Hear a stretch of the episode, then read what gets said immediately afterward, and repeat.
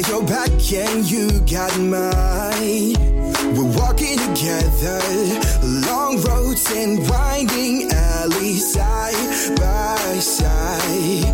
Mountain tops and lowest valleys, you and I. Herzlich willkommen bei Tierisch Menschlich, dem Podcast mit Hundeprofi Martin Rütter und Wissenschaftsjournalistin Katharina Adick.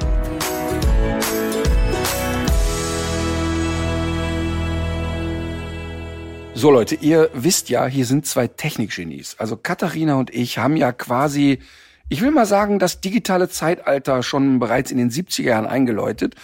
Und äh, genau deshalb, weil wir im Grunde unserer Zeit voraus sind, haben wir heute einen kleinen technischen Fehler gemacht, haben unserer Gästin im Laufe der Zeit so ein bisschen den Saft abgedreht. Also wenn ihr unsere Tierärztin gleich so ein bisschen halliger hört als uns, dann hat es nicht mit dem Stimmchen zu tun, sondern mit unser beider technischem Unverständnis. Aber trotzdem, versprochen ist eine schöne Folge geworden, die sich lohnt. Viel Spaß. Na, rollst du wieder mit den Augen? Warum? Ja, pff, brauchst du einen Grund? Nee, ich habe viele, äh, ich brauche keinen, das stimmt tatsächlich. Also, dann, wenn du heute nichts zu rollen hast, können wir direkt in die Vollen gehen. Ich bin auch sehr dafür. Es geht noch einmal sozusagen um blinde Flecken im Tierschutz und wir sind froh, dass wieder Frau Dr. Kirsten Tönjes dabei ist, um genau darüber zu sprechen. Ja, danke schön und ich freue mich auch, dass ich dabei sein darf. Hallo. Es ist ja ein bisschen schwierig, dieses Thema so äh, zu fassen, aber jetzt gerade ist es ja auch so, dass das äh, Tierschutzgesetz überarbeitet wird. Wir haben auch hier schon mal über den Referentenentwurf dazu gesprochen. Wenn man jetzt aber äh, sich mal so ein bisschen auf Themen konzentriert, die ja in der Öffentlichkeit immer noch ein bisschen unterbelichtet werden oder die immer nur mal so sporadisch aufpöppen äh, und dann aber wieder in Vergessenheit geraten, dann fällt einem natürlich auch das Thema Nutztiere ein. Und wir haben in der letzten Folge haben wir gesprochen über Versuchstiere. Ich glaube, es war, wir haben gesagt, es sind, glaube ich, 1,8 irgendwas Millionen Tiere pro Jahr. Naja, 2,4 plus dann nochmal so vier bis zehn Millionen äh, übrig gebliebene. Und auch wenn das Leid eines jeden Tieres äh, natürlich für sich gesehen ähm, absolut ist sozusagen und man da jetzt nicht irgendwelche Zahlen vergleichen will, aber man muss schon an der Stelle mal erwähnen, dass jährlich bei uns über 200 Millionen Nutztiere gehalten werden. 200 Millionen. 750 Millionen getötet. Ja, Weil die Pro ganzen Jahr. Hühnchen dabei sind und die machen ja mehrere Mastdurchgänge. Bei den Haltungszahlen sind das ja die, die aktuell am Leben sind. Ja. Aber das Jahr berücksichtigt. Wir haben ja äh, zum Beispiel alle fünf Wochen kommt ja immer wieder ein neuer Stall mit Masthähnchen. ja. Und jedes, äh, alle sechs, sieben Monate äh, werden die Schweine getötet. Mhm. Deshalb ist die Zahl der Toten bei ungefähr 750 Millionen im Jahr in Deutschland. Da wären noch keine Fische dabei. Ja, und wir haben ja, also wir haben ja äh, auch schon mal eine Tierschutzreportage zusammen äh, realisiert mit dem Deutschen Tierschutzbüro, mit Jan Pfeiffer. Sieht man meinen Daumen hoch. Man sieht ihn sehr deutlich, man hört ihn bestimmt auch. War ganz toll. Und äh, wir waren ja auch einigermaßen bestürzt, als wir gehört haben, dass es das Deutsche Tierschutzbüro äh, nicht mehr geben soll, weil das ja doch eine sehr, sehr wichtige Arbeit ist, die dort gemacht wird von nur sehr wenigen Leuten. Und äh, umso erfreulicher aber ist, dass es ja so ein Nachfolgeprojekt gibt, Aninova. Und da kann ich wirklich nur jedem empfehlen, das schon mal als erster Tipp vorweg, äh, sich da mal den Instagram-Account anzugucken und auch die Videos, die es da mittlerweile schon dazu gibt. Eine dringende Empfehlung. Und den Verein kann man natürlich auch unterstützen. Also da muss man mal dazu sagen, jetzt als ähm, wir die Reportage gedreht haben über ja äh, Massentierhaltung in Deutschland und wir das mit dem äh, Jan Pfeiffer vom Tierschutzbüro zusammen gemacht haben, war das ähm, für mich eine sehr spannende Begegnung. Ähm, also erstmal diesen Menschen kennenzulernen, der, ich sag mal, sehr vehement unterwegs ist, aber ich natürlich auch noch mal in ein Thema eingetaucht bin, ähm, was mir an vielen Stellen so gar nicht bewusst war, muss man ehrlicherweise sagen. Und man sieht ja auch in der Reportage, und das war für den Jan irritierend. Also die Redaktion hat mich auf viele Dinge nicht vorbereitet. Und zwar ganz bewusst. Also als wir dann nachts eingeladen waren, uns die Hühner anzugucken und durften dann nachts mal in so einen Hühnerstall rein, ähm, war ich so betroffen, dass ich vor der Kamera geweint habe. Das hat mich wirklich gebrezelt. Und ich gehe ja gerne in die Situation rein, ohne dass ich mich schon vorher damit auseinandersetzen kann, weil es dann vielleicht nicht mehr authentisch wird oder ich mich zu sehr schon im Vorfeld damit auseinandersetze. Was ich aber so krass fand, war, wie das alles vorbereitet war. Es ging um Sicherheit, du bist in echten Gefahren. Also da ist jetzt nicht so, dass ein Huhn dich anfällt, sondern die Leute, die das betreiben und so weiter. Also es ist wirklich nicht einfach gewesen. Aber ich habe auch mit dem Jan viel darüber geredet, wie hältst du das eigentlich aus? Also über Jahrzehnte sowas zu machen und dann eben nicht in so einen Zustand von Verzweiflung zu geraten und mürbe gemacht zu sein, weil ich kann dir wirklich sagen, dass ich nach den Dreharbeiten echt ein paar Tage brauchte. Und ich habe auch bei der Weihnachtsfeier mit der Firma gesagt, hey, ähm, meine, meine Sache ist, im nächsten Jahr werde ich weniger machen, denn ich hatte einmal eine Reportage geredet über die Flutkatastrophe im Ahrtal und damit Menschen zu sprechen, die äh, ihre Kinder verloren haben. Dann haben wir ähm, die Welpengeschichte gemacht, wo du wirklich sch schlimme Zustände ähm, und, und wahnsinnige Sachen, unter anderem Welpenstube Winkel gesehen und dann ähm, noch die Tierschutzreportage. Das war für mich emotional zu viel in dem Jahr. Und das habe ich wirklich gespürt, also richtig so eine, so eine Kraftlosigkeit gespürt.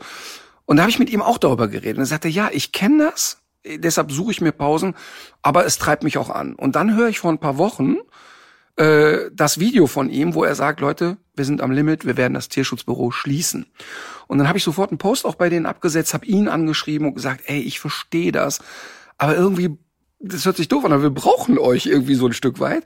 Hat mich relativ schnell kontaktiert und gesagt, ja, wir machen eine Pause, wir werden aber unter einem anderen Setting neu starten und oder nochmal starten. Und das fand ich total gut. Und wenn man sich so die Zahlen, äh, die wir jetzt gerade genannt haben, vor Augen führt, 750 ähm, Millionen und, und, und. Das Krasse ist, dass das für die meisten Menschen so abstrakt ist. Ne? Also die, die Kinder, mhm. die die Bärchenwurst, die sehen da ein Gesicht drauf und so weiter.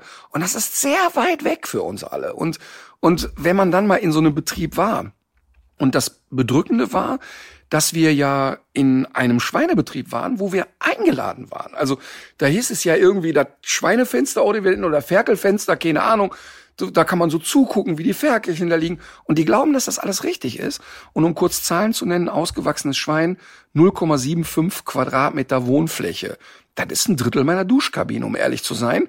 Und ein ausgewachsenes Schwein dort in dieser Mast 110 Kilo. Also ungefähr 120 sogar, wenn sie gehen. Aber sie bieten dann nicht mehr Platz an, weil das toleriert man. So in meiner, also ist in meiner Gewichtsklasse und ist so hoch wie ich und hat einen Lebensraum von 0,75 Quadratmeter.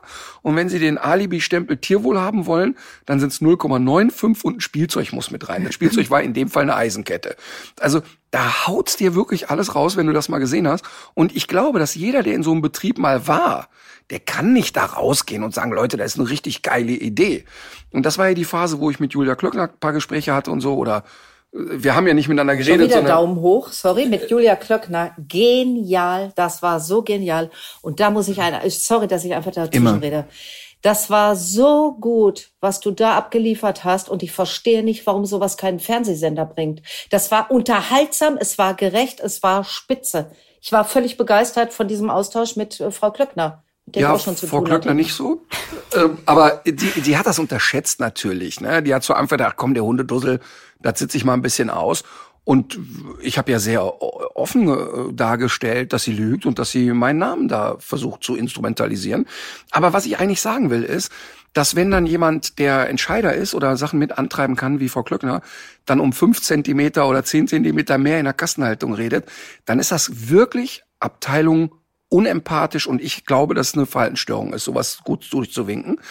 Ähm, und deshalb muss man wirklich sagen, ich würde mir eigentlich wünschen, dass Schulen, Kindergärten und so weiter diese Betriebe sehen und mal reingehen und mal ein Gefühl dafür kriegen und wir uns als Gesellschaft hinterfragen müssen, ist das unser Ernst? Also äh, meinen wir das wirklich ernst, dass im Prinzip die Produktion eines Lebewesens preiswerter ist als, er, äh, was weiß ich, Erbsen anzupflanzen?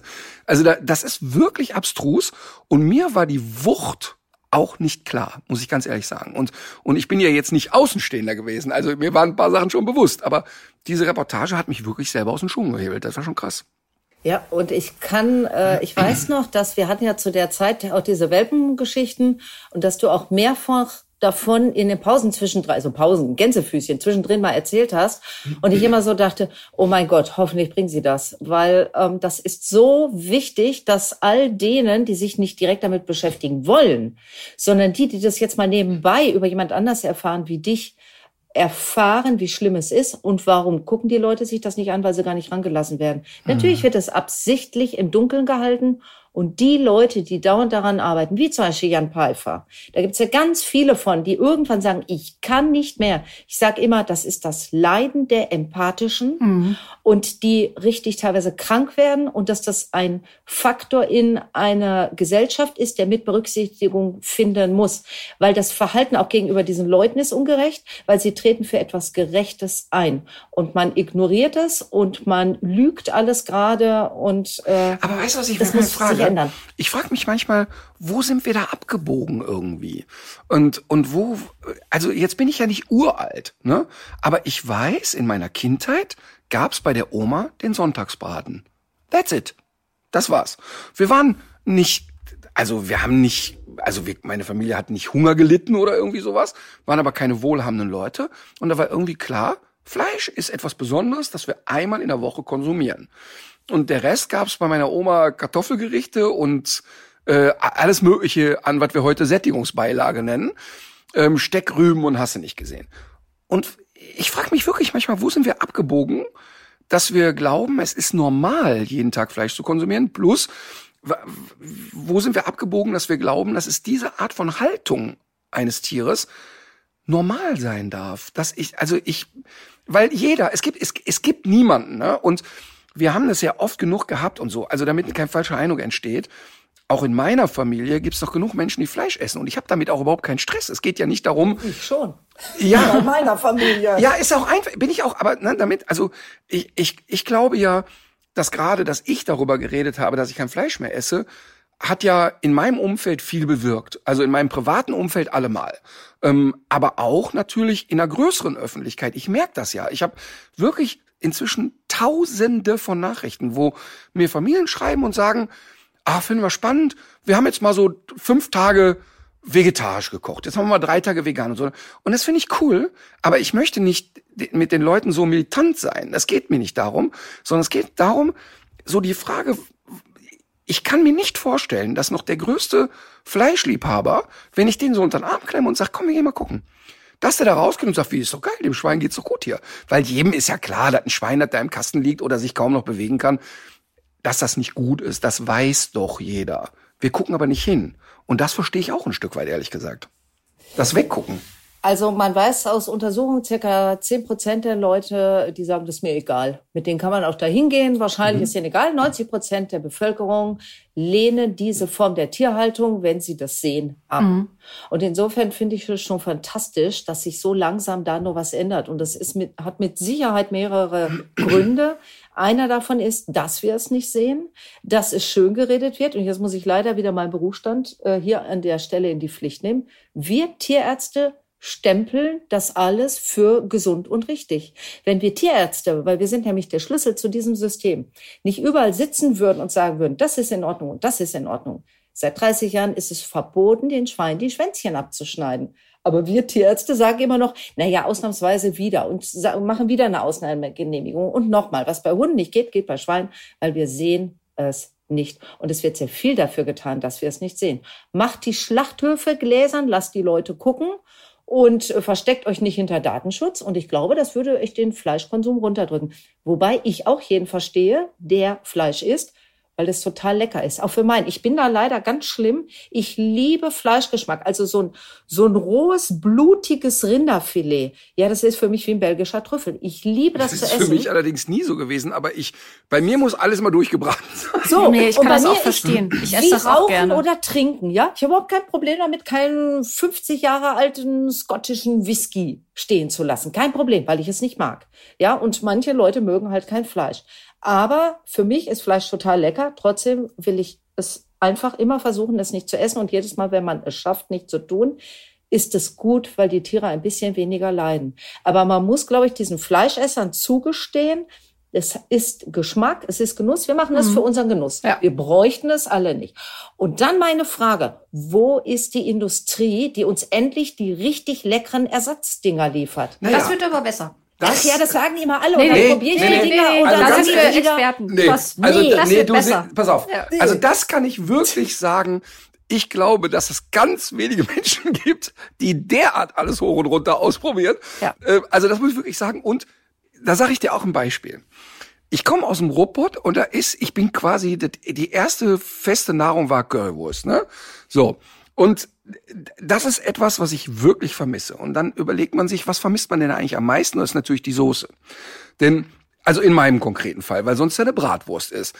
Ähm, so, jetzt gute Soße. Jetzt habe ich also wirklich vehement Ersatzprodukte gesucht. Und alle Bratwürste, die da im veganen Bereich waren und in aller Regel zerbröselt dir das auf dem Grill, ist Dachpappe und hast du nicht gesehen. Dann habe ich endlich eine gefunden, die wirklich gut ist, die auch knackig ist. Es geht ja oft auch um den um das Kauerlebnis ganz häufig. So, pass auf, und weißt du, was passiert? Und das finde ich eben ganz spannend. Ein Foto von diesem Produkt gemacht und es gibt kein, noch nicht mal eine Gratis-Bratwurst von dieser Firma, darum geht's auch gar nicht. Foto gemacht, hochgeladen und einfach nur sagt, Leute, eine super Bratwurst, super vegane Bratwurst, echt geil. Sofort 20 Mann bei Facebook, bei Instagram ist ja alles immer smarter. Bei Facebook sofort 20 Mann. Ich lasse mir nicht vorschreiben, dass ich kein Fleisch mehr esse. Und du denkst, Alter, wo hast du das gelesen? Es gab nicht diesen Satz, esst kein Fleisch mehr. Ja. Überhaupt nicht. Und umgekehrt kommen natürlich dann die Veganer mit der gleichen Vehemenz und sagen, ja, du Penner und Tierquäler.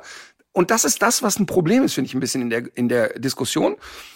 Und es wird wirklich viel besser. Ich kann dir wirklich nur sagen, dass unter anderem dieser Rügenwalder Schinkenspicker kaum noch von einer normalen Fleischwurst zu unterscheiden ist. Und es gibt da viele Sachen. Und noch lustiger finde ich, wenn die ganz Verblödeten immer kommen und sagen, ja, wenn du doch kein Fleisch essen willst, warum willst du denn Ersatzprodukte? Und da muss ich denen immer wieder erklären, weil es nicht um den Geschmack geht, den ich nicht mehr will, sondern weil es bei mir in meinem Fall eine moralische Frage ist. Und ich mag aber dieses Geschmackserlebnis. Und wenn jemand da eine Alternative bietet, da bin ich dabei. Und, und trotzdem, ich möchte gerne, und das ist, finde ich, einen ganz, ganz wichtigen Punkt, dass wir im Grunde eigentlich bei Kindern ansetzen und Bildung.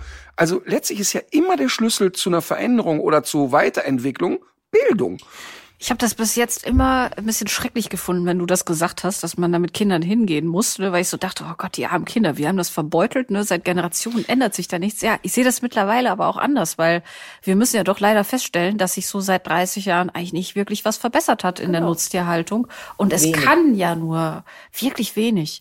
Und es kann ja äh, es können wir gleich gerne mal drüber sprechen, was sich verbessert hat. Aber es kann sich ja nur was verändern, wenn sich das Bewusstsein der Leute ändert. Aber guck mal, Und ich das würde, ja. fängt ja in der Kindheit an. Genau, aber ich meine ja auch nicht, dass ich mir jetzt zwei Sechsjährige packe und sag, wir gehen jetzt mal in den Schlachthof, hier kannst du mal ein Bolzenschussgerät bedienen. Das meine ich ja nicht. Ja, ist mir schon klar. Nee, das meine ich nicht. Aber guck mal, jetzt gerade bei Schweinen, wo wir wirklich wissen, das sind hochkomplexe soziale hm. Lebewesen, ja?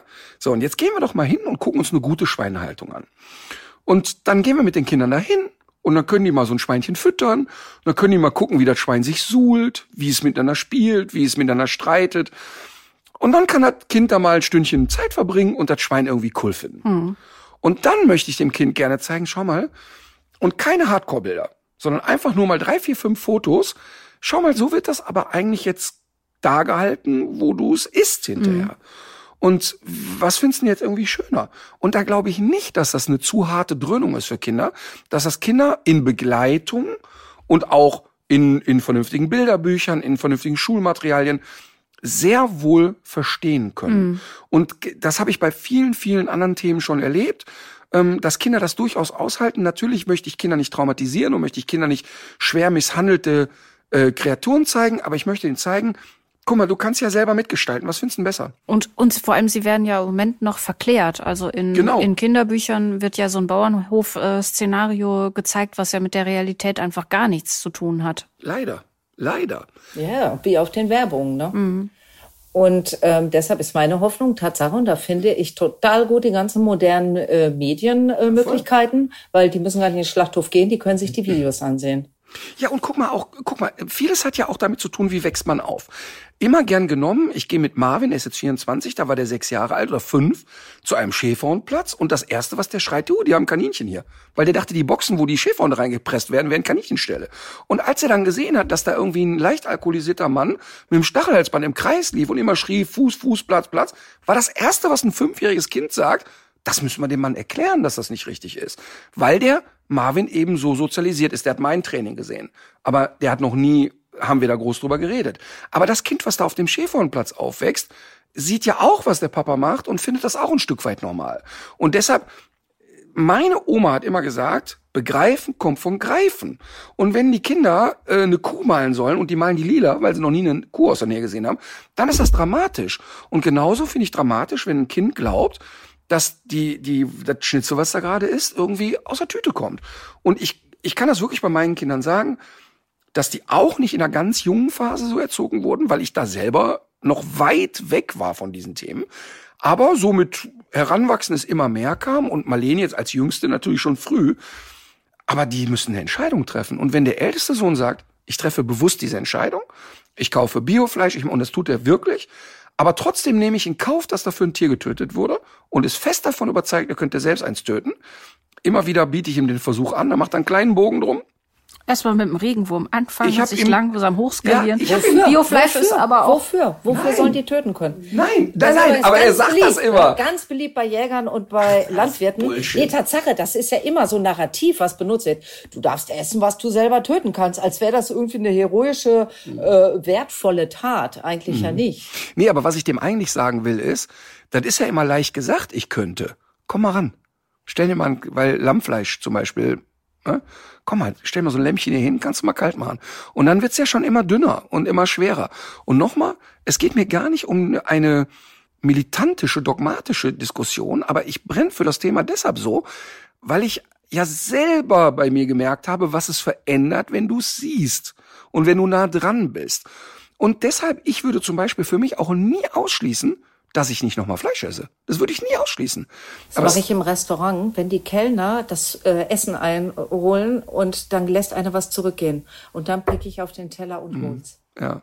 Auch am Nachbartisch? Ich habe jetzt neben so ein Pärchen gesessen. Ich habe lange, lange, lange, lange überlegt. Und dann habe ich es mit Mühe, weil die ausländisch gesprochen haben, doch nicht gemacht. Aber Weil sie dachten, du bist, ich schon. du bist eine Verrückte. Habe ich schon. Ja, Man hätte ich, das auch als Ich ganz komme aus dem Kohlenpott und ich bin auch, glaube ich, schwer gestört wahrscheinlich. man hätte das als ganz normale deutsche Verhaltensweise Ja. verkaufen müssen. mit so einer Gabel, so. mit so einer Teleskopgabel am Nachbartisch. Nein, aber okay, aber ich meine, wir sind uns glaube ich darüber einig und das Spannende ist, dass ich ich wenn ich mit Menschen darüber rede, ne, sagen die ja die Sätze, die ich früher gesagt habe. Also die sagen dann ja wirklich ernsthaft so, also ich finde das ganz toll, ich könnte das nicht. Ich würde das nicht schaffen. So als wenn, als wenn man, und das heißt all der ganze Bullshit, den ich gesagt habe. Und als ich damals, als wir die, eigentlich haben wir eine Reportage über Milchkühe gemacht. Und da habe ich noch Fleisch gegessen zu der Zeit. Und an, angeblich ein Top of the Pops Betrieb. Und ich dachte, okay, wenn es das ist, also da, da haben Menschen beim Dreh aus dem Team geweint. Und nur über die Art und Weise, wie die Tiere von der Weide runtergeholt wurden. Was für ein schlimmer Terror das war. Und, äh, und wenn da wirklich Leute, die, die ich lange Jahre kenne und die schon ein paar Stürme erlebt haben, mit der Kamera in der Hand weinen, bei einem in Deutschland Vorzeigebetrieb, da weißt du, was los ist. Und als ich da gesagt habe, komm, ich probiere mal ein paar Tage ohne Fleisch, da war die Prognose, der Papa beißt einen Kameramann an Tag zwei. Und es, war- und es war wirklich absurd eigentlich. Und nochmal, ähm, warum ist das eigentlich so, dass wir es überhaupt nicht verändert kriegen? Weil es lecker ist für die Leute, die es gewohnt sind. Und weil uns natürlich von allen Seiten milliardenschwer gemacht äh, wird, davon loszukommen und immer wieder gesagt wird, ist doch alles in Ordnung. Und weil es so billig ist. Die, ich sag immer, ich will Kirschen. Das ganze Jahr Kirschen. A, sind die teuer. Wieso gibt's sie nicht das ganze Jahr? Wieso meint ihr? Und die sagen, es ist eine ethische Pflicht, dass alle Menschen, auch die Armen, sich Fleisch jeden Tag leisten können. Und das, das glauben die mir ernst. Und dieses äh, Milch macht müde Männer munter und was das da alles so an Schrott gibt. Und die Vorstellung immer Eiweiß gleich Fleisch, gleich richtige Proteine. Und dass eben die pflanzenbasierte Ernährung dann immer so klein gemacht wird, lächerlich gemacht wird. Woran erkennst du einen Veganer? Er erzählt's dir. Ja, das wird ja alles immer so schlecht extra gemacht. Und ähm, Aber wir wissen ja, und auch die Entscheider wissen ja, dass das Quatsch ist. Also wir wissen ja, ja, dass sie verdienen ihr Geld dass darin. Proteine ja dazu brauche ich kein Fleisch. Ne? Ähm, Also das weiß man ja wissenschaftlich inzwischen. Aber die Frage ist doch nochmal, warum tun wir das? Ja, das stimmt. Es ist es ist lecker, aber auch nochmal einen Schritt weiter. Warum gucken wir als hochzivilisierte Gesellschaft zu? Ich glaube, das ist ja so eine Sache, kognitive Dissonanz. Diese ganzen Verdrängungsmechanismen spielen da ja eine Riesenrolle und auch einfach, dass es so Tradition ist, dass es was Emotionales ist, Essen. Also warum soll plötzlich das Essen von meiner Mutter schlecht sein sozusagen? Und was mich aber auch äh, dabei auch noch mal interessieren würde, ist, ähm, weil es ja gerade auch schon so ein bisschen um Lobby ging und auch so um den, um den Einfluss. Ist das nicht auch, ähm, also auch da ist es ja wieder so, auf der einen Seite haben wir diese haarsträubenden legalen Haltungsformen, die ja völlig in Ordnung sind, wo jeder Kontrolleur sowieso auch wieder rausspazieren würde und einen Haken dran machen würde. Und andererseits gibt's aber ja auch wirklich krasse Missstände, äh, Tierquälerei und, und äh, Verstöße und so weiter. Und da tut sich ja auch so wenig. Und mich würden da noch mal so ein bisschen auch so die Strukturen interessieren und warum auch so die die ähm, Veterinärämter da so versagen. Ähm, wunderbares Thema. Es gibt eine Doktorarbeit von einer Juristin, die eben festgestellt hat, wie extrem selten es ist, dass bei Missständen Tatsache durch die zuständigen Veterinärämter eingeschritten wird. Und der erste Grund ist schon, im Prinzip müssen die sich ja selber kontrollieren. Mhm. Das heißt, immer wenn ein Missstand, wie auch immer jetzt plötzlich öffentlich wird, haben sie ja vorher schon versagt, weil, weil sie hätten ja viel früher selber den Missstand mhm. feststellen müssen. Und die Fre äh, Kontrollfrequenz, das geht ja mittlerweile durch alle Medien durch. In Bayern ist alle mal eben, Warte mal eben, stopp ja. mal. Entschuldige, ich jetzt so da reingrätsche. Das ja, darf ich mit dir machen, gerne. weil wir uns kennen. Aber das ist doch total bescheuert. Guck mal, ich habe ein Netzwerk von, was weiß ich, 120 Hundeschulen. Ja. Jetzt schreibt mich da ein Nachbar an und sagt, pass mal auf, nur zur Info, bei deiner Hundeschule in Stadt sowieso. Da gucke ich jeden Morgen zu, wie der den Hund in den Arsch tritt. Dann ja. bin ich doch der Erste, der sagt, ey, vielen Dank, mal zwei Videos machen, dann mache ich den Kopf kürzer, den Trainer. Das hat sich, der ist sofort raus. Sofort Kopf ab. Weil ich doch eben möchte, dass das vernünftig läuft. Und dann würde ich nicht denken, scheiße, das hätten wir selber merken müssen, sondern dann wäre ich über einen Hinweis von außen extrem dankbar, weil es ja im Prinzip auch meine Aufgabe ist, dafür zu sorgen, dass es vernünftig läuft. Und da kann doch ein, ein Veterinäramt sagen, ey Leute, und das verstehe ich sogar, wir können nicht zu jeder Zeit in jedem Betrieb sein, wir können auch nicht in jedes Wohnzimmer gucken. Wir sind eigentlich für jeden Ratschlag dankbar. Und dass das nicht passiert, das leuchtet mir nicht ein, ehrlich gesagt. Ja, ein wichtiger Faktor ist du. Das heißt, es ist immer der einzelne Mensch. Und hier der einzelne Behördenvertreter ist entscheidend und der eine hat Lust und der andere nicht. Die älteren Herren haben häufiger weniger Lust, die jüngeren Frauen haben häufiger mehr Lust. Meistens werden die Ämter aber noch von älteren Herren geleitet. Das heißt, die haben schlicht oft keine Lust, sich überhaupt aus ihren Amtsstuben rauszubewegen. Und wenn man das so sagt, dann gehen die jetzt zwar auf die Palme. Das sind nämlich die Ersten, die dann rummeckern, aber es sind die Letzten, die sich dann raus in diese schrecklichen Betriebe äh, hineinbewegen. Und man fragt sich ja, wie kann es überhaupt sein, dass so Betriebe jahrelang, da liegen da 600 Schweine, die sind da drin verhungert, verdurstet, verschimmelt, über Jahre in so einem Betrieb und da guckt keiner nach. Das ist doch völlig irre. Das heißt, ich muss doch eigentlich als Veterinärbeamter, muss doch immer mein Interesse sein, dass ich sozusagen meine Gegend sauber halte und kontrolliere und eigentlich genau an die Stellen gehe, wo es brenzlig ist. Was machen die aber? Die gehen an die Stellen, also nicht alle, ne? Ist immer der Einzelne anders aber die gehen zum Beispiel gerne an Stellen, wo es einfach ist. Ich weiß, bei mir nebendran ist ein Zoofachgeschäft. Das ist ziemlich gut. Das wird alle drei Monate kontrolliert. Alle drei Monate. Da finden die aber praktisch nichts. Mhm. Ja, aber es einfach ist nämlich ein Betrieb, der ist kontrolliert. Wenn ich jetzt in so einen Schweinebestand gehe, der vielleicht auch in so einem kleineren Dorf durchaus wichtig ist für die Einnahmen, äh, dann sieht das ganz anders aus. Eigentlich muss ich überall hintergucken, ich muss alles aufschreiben, ich muss Anzeigen erstatten, ich muss ähm, ganz viel äh, Material vorbereiten, äh, bis wann Zustände abgestellt werden müssen und so weiter. Das macht richtig viel Arbeit. Und da haben viele keine Lust drauf. Aber es ist interessant. Das ist ein echtes Problem. Aber es ist interessant, immer wenn ich ähm, an der Uni bin und mit Tierärztinnen rede, weil meistens sind es Ärztinnen. Mittlerweile? Also in, ich glaube, an der Uni München sechs Absolventen männlich. Der Rest alles Frauen. Ja, wir haben über 90 Prozent Frauenanteil. Ganz, ganz extrem. Und die stehen ja nicht da und sagen, ja, dat, ich hatte, ich wusste jetzt nicht, werde ich Floristin oder Tierärztin, sondern die treten ja alle an und sagen, ähm, ich habe Tiere gern, ich möchte helfen, ich habe Lust auf diesen Beruf. Vor dem Studium. So, ne? So. Entscheidend. Okay, und, und dann am Ende des Tages kenne ich ja eine Menge Tierärzte, die ja unfassbar aufrichtig unterwegs sind. Also wenn ich jetzt mit unserer Tierarzt, mit der Sabine Holland, also da kann ich dir mal sagen, wenn ich den Impftermin drei Tage verpasse, da kriege ich aber einen Anschiss, der sich gewaschen hat. Ähm, oder, oder, oder. Also das heißt, die ist wirklich sehr engagiert und sehr wirklich mit einem richtigen, äh, richtigen Herzblut so dabei ähm, und guckt eben nicht nur, was ist der größte Umsatztreiber und so weiter. Natürlich, alle sollen davon leben. Aber warum passiert das, dass dann plötzlich so eine Dynamik entsteht, die gar nichts mehr mit dem ursprünglichen Wunsch des, des Tierarztseins zu tun hat. Impfung über Impfung, anderes Thema. Aber Geist, äh, Spirit in der Tiermedizin. Wir fangen fast alle unser Studium an und wollen Tieren helfen. Das ist wirklich der Trieb. Und das ist auch der Trieb, dieses Studium durchzuhalten, weil was als das Schwerste in Deutschland gilt. Und heute sage ich, dieses Studium ist darauf ausgelegt zu desensibilisieren, und zwar ganz bewusst zu desensibilisieren für das Leiden von Tieren, und zwar immer dort, wo Kommerz stattfindet. Also in der Landwirtschaft, im Tierversuch ganz besonders. Dort werden diese Leiden total klein geredet. Wir reden immer von so einer, wir dürfen keine gespaltene Ethik haben. Wir haben eine extrem gespaltene Ethik.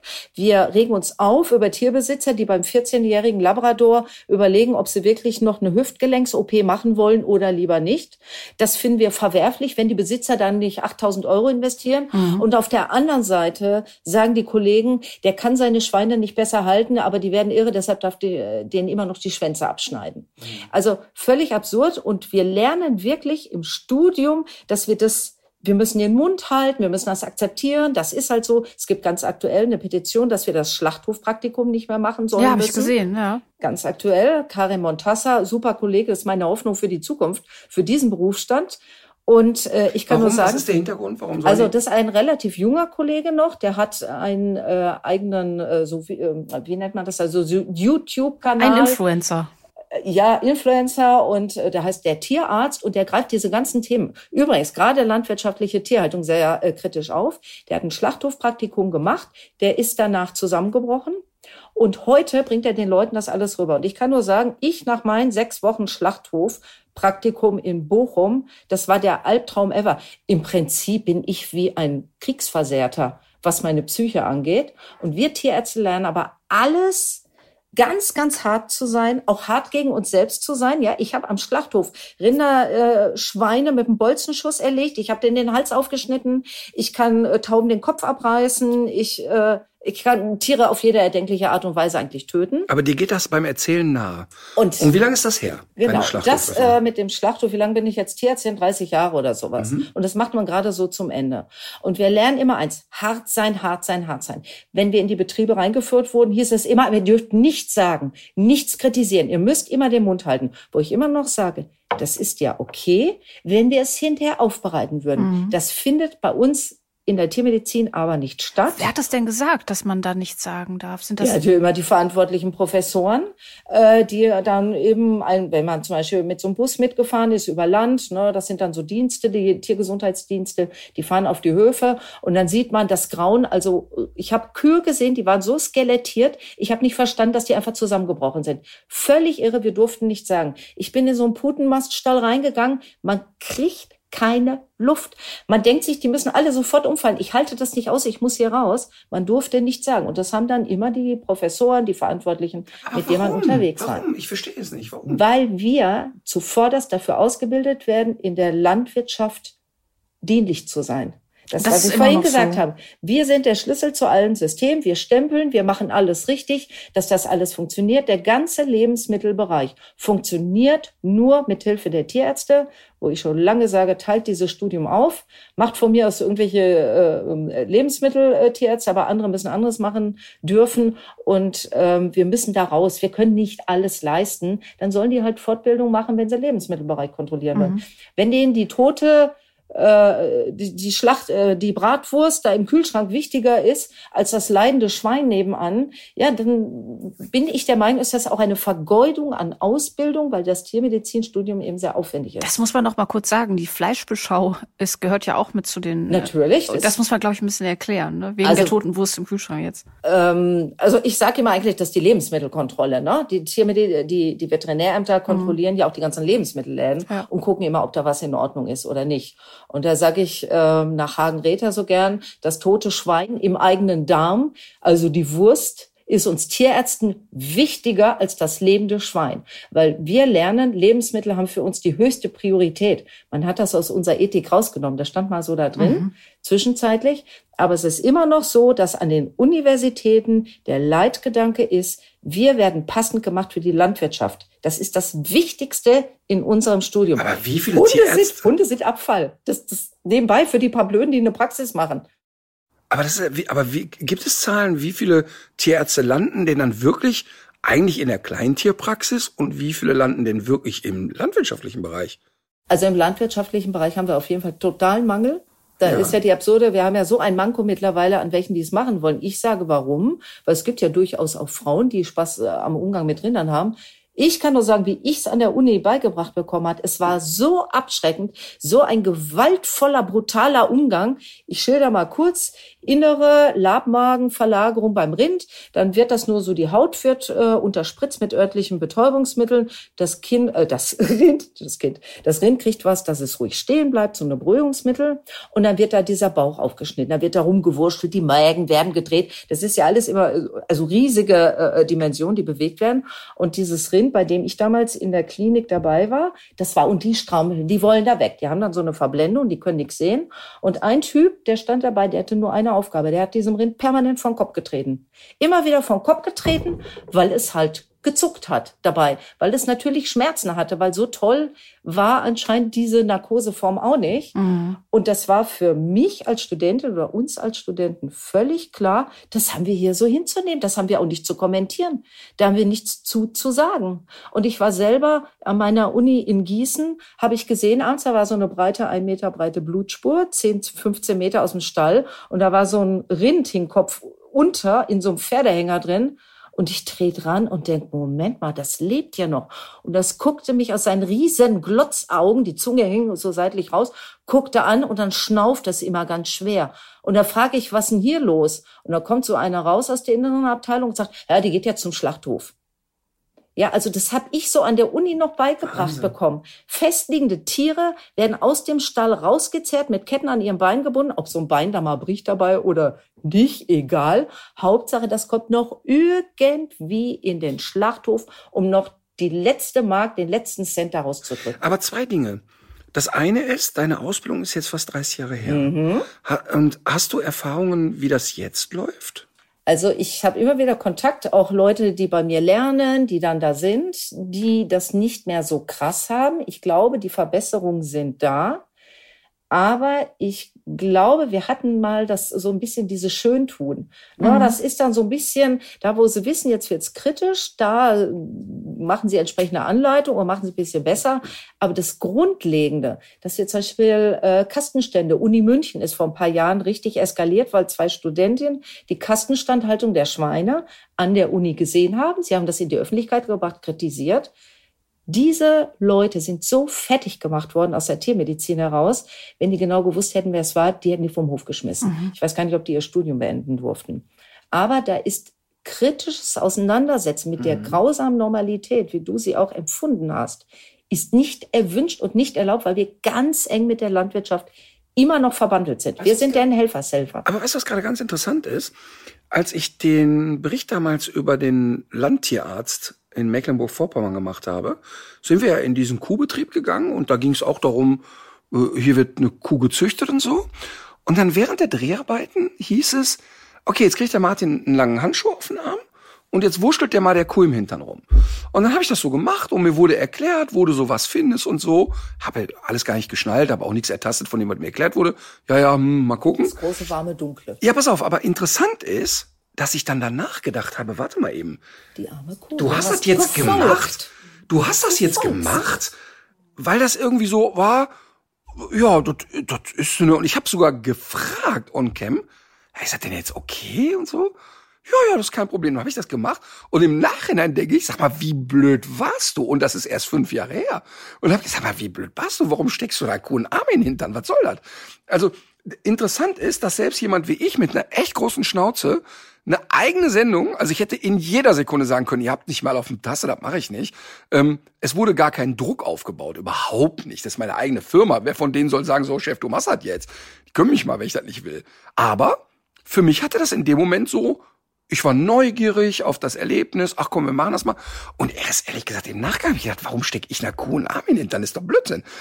Und deshalb kann ich mir schon auch vorstellen, wenn du das so beschreibst, um dich herum finden das alle irgendwie mehr oder minder normal, dass vielleicht dann doch so eine Dynamik einkommt, aufkommt. Aber wenn du sagst, wir sind eigentlich die Helfershelfer der Industrie und so weiter, aber jetzt sagst du gerade selber, die wenigsten landen in der Landwirtschaft, die meisten ja dann doch in der Tierarztpraxis oder in der Tierklinik. Warum dann diese Logik? Das verstehe ich schon überhaupt nicht. warum hat die Landwirtschaft oder die, die, sag ich mal, die fleischverarbeitende Industrie, warum hat die so eine, so eine Bedeutung dann für die Tiermedizin in Deutschland? Oder für die Ausbildung der Tiermedizin? Weil das von Alters her traditionell so gewachsen ist und alles, was so traditionell gewachsen ist, hat halt immer Probleme, ein mhm. System sich langsam zu verändern. Und ich sage ja auch immer, ich glaube, dass die eigentlich die lieben, die mitfühlenden Tierärzte, die den Tieren wirklich immer noch ehrlich helfen wollen, auch nach dem Studium, da gibt's ja genug, die gehen halt nicht dauernd in die Konfrontation, sondern die gehen halt in die Praxis mhm. und ähm, arbeiten halt mit Hunden, Katzen, Kaninchen, Hamster, Mäuse, Meerschweinchen und äh, wollen von dem anderen nichts mehr wissen. Und es ist bei mir ja auch bis eigentlich zum Jahr 2012 oder so so gewesen, dass ich immer gedacht habe, ach, diese Missstände, da werden schon andere äußere Umstände schuld sein, aber meine Tierärzte, wir machen wahrscheinlich alles, was im Rahmen des Möglichen ist, um so wenig Leid wie möglich für die Tiere zuzulassen. Wir kämpfen dagegen. Und nur weil ich zufällig in diese Tierarztpolitik geraten bin, das war nie geplant. Ich war völlig unauffällig, habe kleine Artikel in irgendwelchen medizinischen Fachzeitungen veröffentlicht und deshalb war ich unauffällig, wurde daran geholt. Mir wurde damals vom Bundesverband der praktizierenden Tierärzte übrigens der Auftrag gegeben, der mich in diese Ethikkommission geholt. Die haben gesagt, aber Sie sagen nichts zur Landwirtschaft. Und ich nur so, nein, sage ich nicht.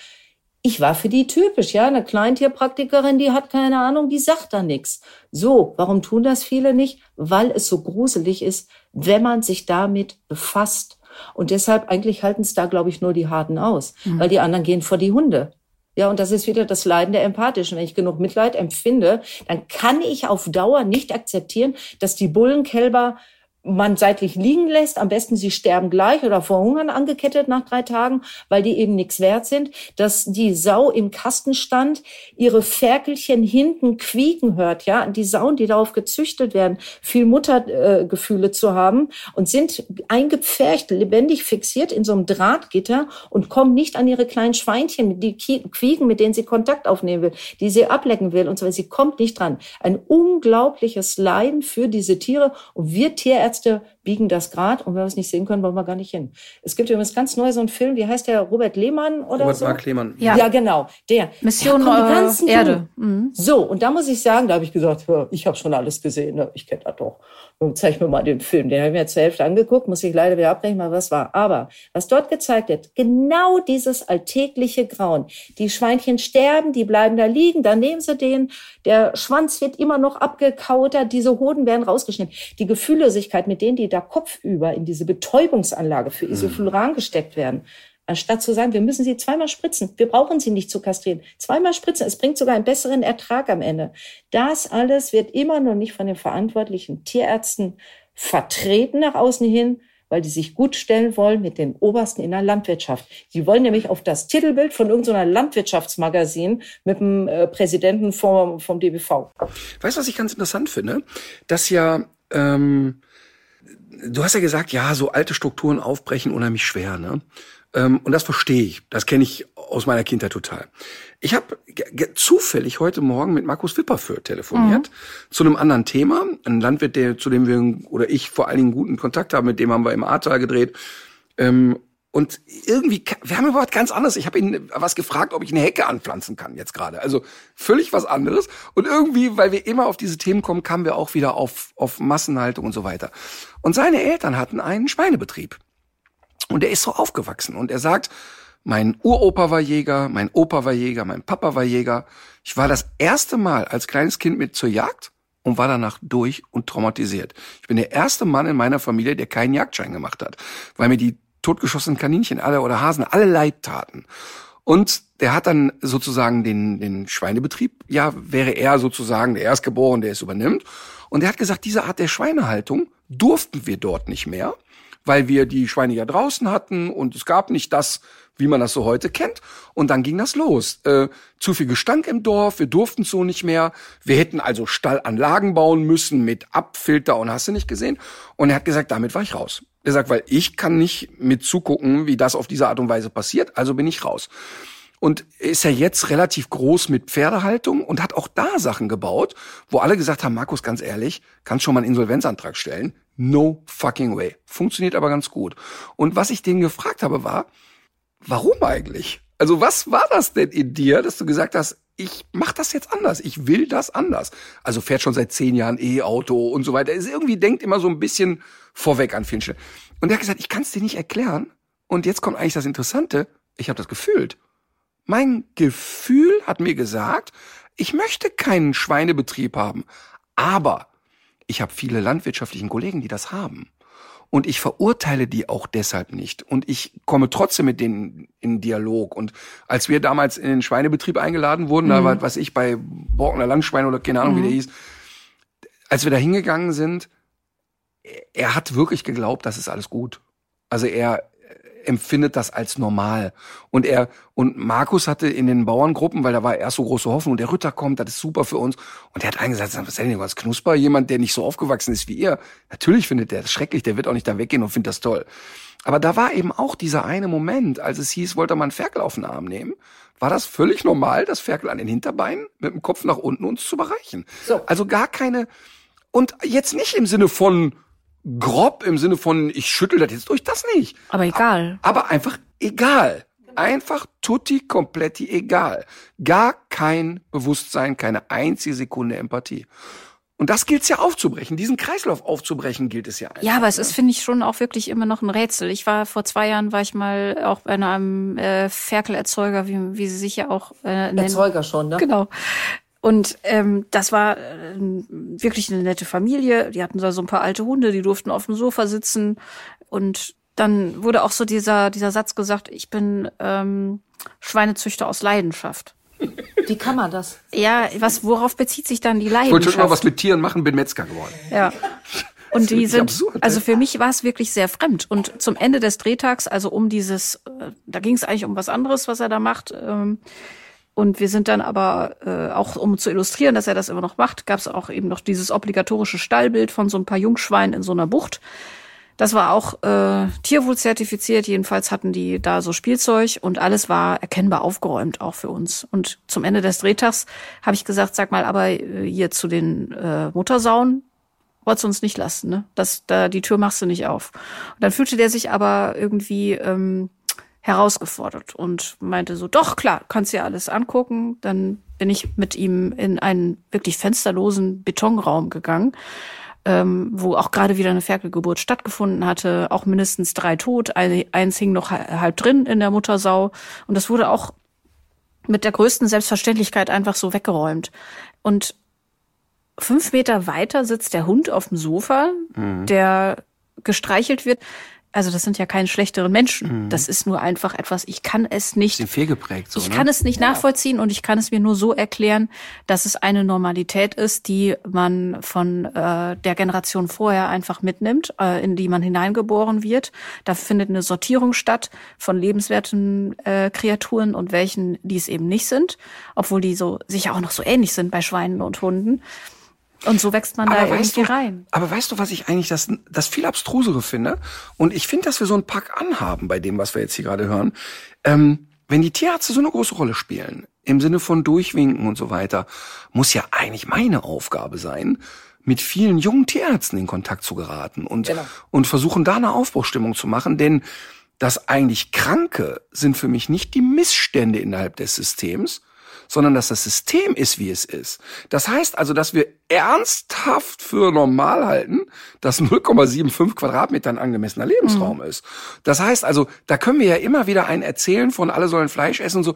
Aber erstmal müssen wir noch mal gucken, äh, glauben wir, dass wir gesellschaftlich das in Ordnung finden? Und das muss man ran. Das ist genau mit Welpenstube Winkel da weiß ich nicht, wie viele Leute mir schreiben und sagen, ja, ich habe das und das gehört. Darum geht's nicht. Es geht mir nicht darum, was die Leute glauben, was der Winkel heimlich macht. Ja. Das interessiert mich überhaupt nicht und das kann ich auch nicht beurteilen, es weil ich es nicht weiß. Aber dass das legal ist, was er macht, das ist der Skandal. Das ist der Skandal und ich glaube, man muss sich aber auch auf die populistische Gegenargumentation einlassen oder darauf vorbereiten, dass zum Beispiel immer gesagt wird, ähm, wenn wir das jetzt hier so, wir schaffen gerade unsere Schweinehaltung ab, wenn wir das hier nicht mehr machen, dann kommt es aus dem Ausland und da ist es ja noch äh, viel schlimmer. Und es, auch das Wort Ernährungssicherheit. Also das ist ja, das ist ja ein großes Wort, aber faktisch ist, wir brauchen ja nicht diese 40 Millionen Schweine für unsere Ernährungssicherheit. Wer will denn, wer soll denn das noch glauben? Oder eher 60. Ich kann hier einfach sitzen und zuhören und, ich nicke ununterbrochen, weil ich sage, genau, muss ich endlich mal nicht selber sagen. Ja, ich kann nur zustimmen. Ja, wir wollen ja wissen, wie wir da rauskommen. Und ähm, ich glaube wirklich, dieses Rauskommen über die Videos läuft. Das Skurrile ist ja, wir haben ja so, das Ding heißt ja Tierschutz nutzt Tierhaltungsverordnung. Wer das auf Anhieb richtig fehlerfrei nachsprechen kann, Gratulation. Ich muss mich mal konzentrieren. Auch nach drei Schnäpsen noch.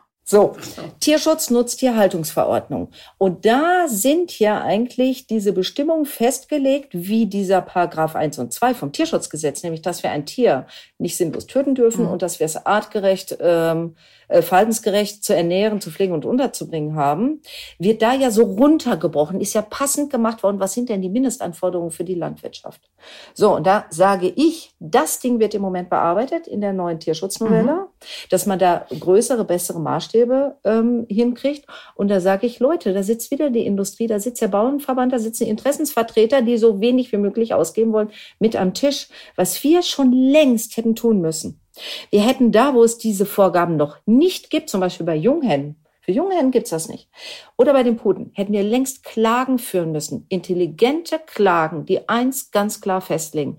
Im Prinzip verstoßen diese Haltungsbedingungen gegen das Tierschutzgesetz. All diese Landwirte verstoßen dagegen. Und leider hat wieder mein Berufsstand völlig versagt an der Stelle. Er hätte sich längst gute Unterstützung von guten Juristen holen können. Aber stattdessen wird genau das Gegenteil gemacht. Jede Initiative in die Richtung, wir lassen es juristisch analysieren, äh, wird sofort blockiert.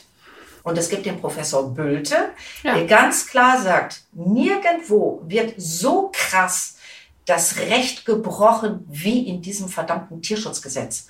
Und da muss ich leider wieder sagen, wir Tierärzte haben da einen ganz großen Anteil dran. Und eigentlich Leute fragen, gibt es nicht irgendwo einen total liebenden, tierliebenden Multimillionär, der eine Million für so eine verdammte Klage locker macht? Ich kenne ein paar Leute, die würden das machen. Mein Aufruf. Jetzt wird bestimmt rausgeschrieben. Man muss, nee, man muss die doch, aber man braucht da gar keine Millionen dafür, oder? Ich meine. Naja, für alles drum und dran, dass sich ein paar intelligente Leute ein Jahr lang damit Eigentlich Klagen führen bis zum europäischen Gericht. Eigentlich, weißt du, was mich gerade so juckt, ehrlich gesagt?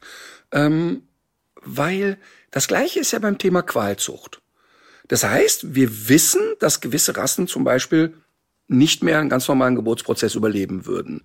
Ne? Also Old English Bulldog, glaube ich, in diesem Jahr nicht eine normale, natürliche Geburt in Deutschland. Die Englisch, die gehen noch, die Englischen, die sind dann noch So, so, und äh, das heißt also auch da jetzt, also Rassen zu züchten, wo wissenschaftlich klar ist, es wird Tierleid entstehen, ist ja eigentlich schon tierschutzwidrig. Mhm. Und eigentlich juckt's mich gerade ein bisschen zu sagen, ey, warum nicht mal ein wirklich lustiges Crowdfunding starten und mal einen Anwalt, der so richtig heiß ist, auf das Thema draufzugehen? Weil, weil eigentlich ist es doch ziemlich banal. Es ist doch ziemlich banal zu sagen, wir gucken uns das Tierschutzgesetz an, wo wird das umgesetzt, wo nicht und mal rangehen an das ja, Thema. Ganz kurz. Wir haben das bei den landwirtschaftlichen Nutztieren durchgehend. Bei den Schweinen, bei den Rindern mit zu viel Milch und bei den Hühnern, die nicht mehr aufstehen können. Ja. Hat die Tiermedizin intern festgestellt, Bundestierärztekammer, der Ausschuss intern für Qualzucht stellt intern fest, liest mal ein Protokoll, das ist scheiße, das ist Mist, die quälen, die leiden, alles richtig. Das darf nicht in die Öffentlichkeit geraten, sagen die dann abschließend. Zufällig habe ich das Ding bekommen.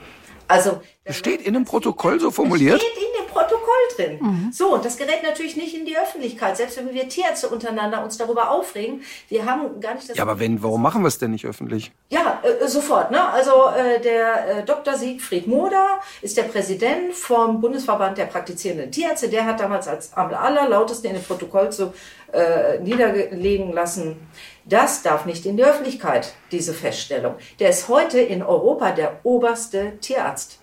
Aber entschuldige mal eben, wenn das wirklich so schriftlich fixiert ist und da steht, wir, wir, ste wir stellen fest, wir stellen, es ist Tierqual, aber wir möchten es nicht öffentlich machen. Ja. Hä? Das lesen wir einmal vor, das lesen wir einmal vor, dann ist es öffentlich. Also, ja, immer her damit. Also, ja, wunderbar. Und es gibt ja zum Beispiel auch diesen wissenschaftlichen Beirat für beim, beim Bundesministerium für Landwirtschaft. Äh, da gibt es ja seit vielen, vielen 2015. Jahren. Genau, gibt es dieses Gutachten, genau. wonach äh, wir wissen, dass das. akzeptierte Nutztierhaltung. Richtig, und dass es tierschutzwidrig ist und dass es mit dem Staatsziel Tierschutz nicht mehr in Einklang zu bringen ist und so weiter. Und es ist ja sehr wichtig gewesen, dass es da auch diese handfesten Erkenntnisse aus der Wissenschaft gibt. Das Problem ist doch, dass da nicht drauf gehört wird. Genau, seitdem haben sie wieder versucht, das durch äh, eine Borchardt-Kommission oder ähnliches dann wieder äh, sozusagen zuzudröhnen, damit man das, das ist ja auch damals vom Landwirtschaftsminister selber nicht entgegengenommen worden. Ne? Das war ja der Christian Schmidt, der hat das Ding nicht angenommen. Die haben nicht damit gerechnet, so äh, krass deutlich formuliert zu mhm. haben. Und klar, und immer wieder ist das Problem die mangelnde Umsetzung Letztendlich ist es das Geld, was dann wieder vorgeschoben wird. Wobei ich sage, wenn ihr ein Problem damit habt, dass eure Schweine jetzt doppelt so viel Platz haben sollen, wo ist das verkackte Problem, einfach halb so viele Schweine da reinzustellen? Ja, klar. Dann haben die nämlich doppelt so viel Platz. Da muss ich noch nicht ein Euro in den Umbau investieren. Und ganz ehrlich, so eine Stromblitze und ein paar Stäbe, um die Tiere draußen immer mal wieder umgesteckt irgendwo auf einen abgeernteten Acker zu lassen, für so ein Schwein, sein Lebenstraum. Nase in den Boden drücken, sich im Schlamm wühlen. Ja, das würde denen so viele Glücksgefühle verursachen. Mit wenigen finanziellen Aufwendungen. Total möglich, wird alles verändert, keiner handelt. Weil immer irgendwo noch eine Studie steht. Naja, was ein bisschen auch Argumentation dann ist zu ja, sagen. Ja, weil man auf die Studie wartet, sagen wir mal so. Ne? Das ist, glaube ich, nicht das Problem, dass sie gemacht wird. Aber ähm, was natürlich immer ein bisschen als Argumentation kommt, ist, okay, machen wir, machen wir ein Häkchen hinter, wir sind dabei. Aber dann müssen wir natürlich verhindern, und das kann ich verstehen, ehrlich gesagt, dass wir dann aber hier in den Verkauf Fleisch lassen, was nicht unter diesen Bedingungen produziert wurde. Also, das, also wenn jetzt hier sozusagen eine fleischproduzierende Industrie sagt, wir machen das jetzt so und wir werden Tierwohl ernsthaft in den Vordergrund stellen, dann kann das aber nicht richtig sein, dass wir aus, sag ich was, China, Kanada, woher auch immer, Fleisch importieren, wo es eben nicht so gemacht wird. Da muss eigentlich die EU sagen, Leute, das sind unsere Regeln und wer das nicht ein, äh, einhält, da können wir halt so ein Fleisch aber nicht Aber solche anbieten. Zölle gibt's ja auch. Ja, aber das ist ja immer die Sorge, dass das dann eben nicht gemacht wird. So nach dem Motto, ähm, wenn, wenn wir das jetzt machen. Aber die Lösung ist keine Raketenwissenschaft. Hm. Überhaupt nicht. Über, das musst du mir auch gar nicht erklären, aber das ist ja, nee, aber das ist ja, genau, aber das ist ja genau das, was dann immer die Argumentation ist. Wir wären dabei, aber dann müssen wir eben dafür sorgen, dass nicht aus dem Ausland die Konkurrenz so groß wird, dass wir hier alle platt mhm. gemacht werden. Das ist ein Punkt. Das ist ja genau das Gleiche mit dem Hundeführerschein, diese Scheiße. Ja, soll die 90-jährige Oma mit dem Pudel jetzt einen Hundeführerschein machen? Nee, ist doch alles Quatsch. Das, das lähmt ja das Thema nicht. Ähm, das stimmt schon. Aber ich kann trotzdem natürlich auch die Sorge dieser Leute verstehen, dass die sagen, ja, ich wäre für eine Veränderung sogar offen, ähm, aber es müssen die Rahmenbedingungen geschaffen werden. Und die Möglichkeit hätten wir. Und das ist das, was mich wirklich in den Irrsinn treibt, dass die Lösungen, egal ob das beim Welpenhandel, beim Schweinemast und sonst was ist, eigentlich da wären. Du willst zum Schlusswort kommen? Nee, überhaupt nicht. Nö, nee, nein, nein, überhaupt nicht. Nein, nein, nein, um Gottes Willen. Äh, nein, aber die Lösungen wären ja eigentlich da aber niemand packt's an. Und das ist das, was mich so ein bisschen irre macht, ehrlich und, gesagt. Und ich würde jetzt ganz gerne mal wissen, weil es gab ja jetzt diesen Referentenentwurf, der ist ja äh, mal ähm, publiziert worden äh, für das neue Tierschutzgesetz und es gab auch so ein paar Kommentare, was jetzt alles neu kommt. Und das war ja alles andere als jetzt irgendwie äh, ein Hoffnungsschimmer sozusagen. Also es war ja eigentlich eine Enttäuschung. Man hat sich gefragt, das kann nicht sein, dass das jetzt nach all den Jahren und dann jetzt genau mit den Grünen ähm, jetzt so so aussehen soll. Äh, oder ist die, also teilen Sie die Sichtweise? Gibt es Grund für Hoffnung? Und wie kann man denn jetzt vielleicht irgendwie auch mal, weiß ich nicht, an entsprechender Stelle auch noch mal so seinen Unmut kundtun darüber, dass sich das alles jetzt also meine Hoffnung ist, wir machen so ein äh, Rechtsverfahren in Deutschland. Gibt es übrigens wegen Schweinehaltung ja schon seit vielen, vielen Jahren. Ne? Aus Berlin ist das angeregt worden. Ähm, dieser Referentenentwurf sollte Anfang September kommen. Ist schon nicht so viel drin, viel weniger, als man sich wirklich erhofft hatte. Ja. Ähm, weil die Grünen ja seit, die müssen ja mit der FDP das zusammen alles verhackstücken. Dann kommt hinterher noch äh, die CDU, die das dann auch nochmal irgendwie nicht alle Gegenstimmen machen soll. Äh, Fakt ist, die FDP ist der große Verhinderer. Und ähm, das Witzige ist sogar, dass sie sich an einem Punkt aufhängt, die FDP, insbesondere der Herr Lindner, der sagt, wenn jetzt zukünftig in diesem Tierschutzgesetz Jagdhunden nicht mehr der Schwanz, darf ich das schon sagen, Jagdhunden mhm. nicht mehr der Schwanz abgeschnitten werden darf. Mhm.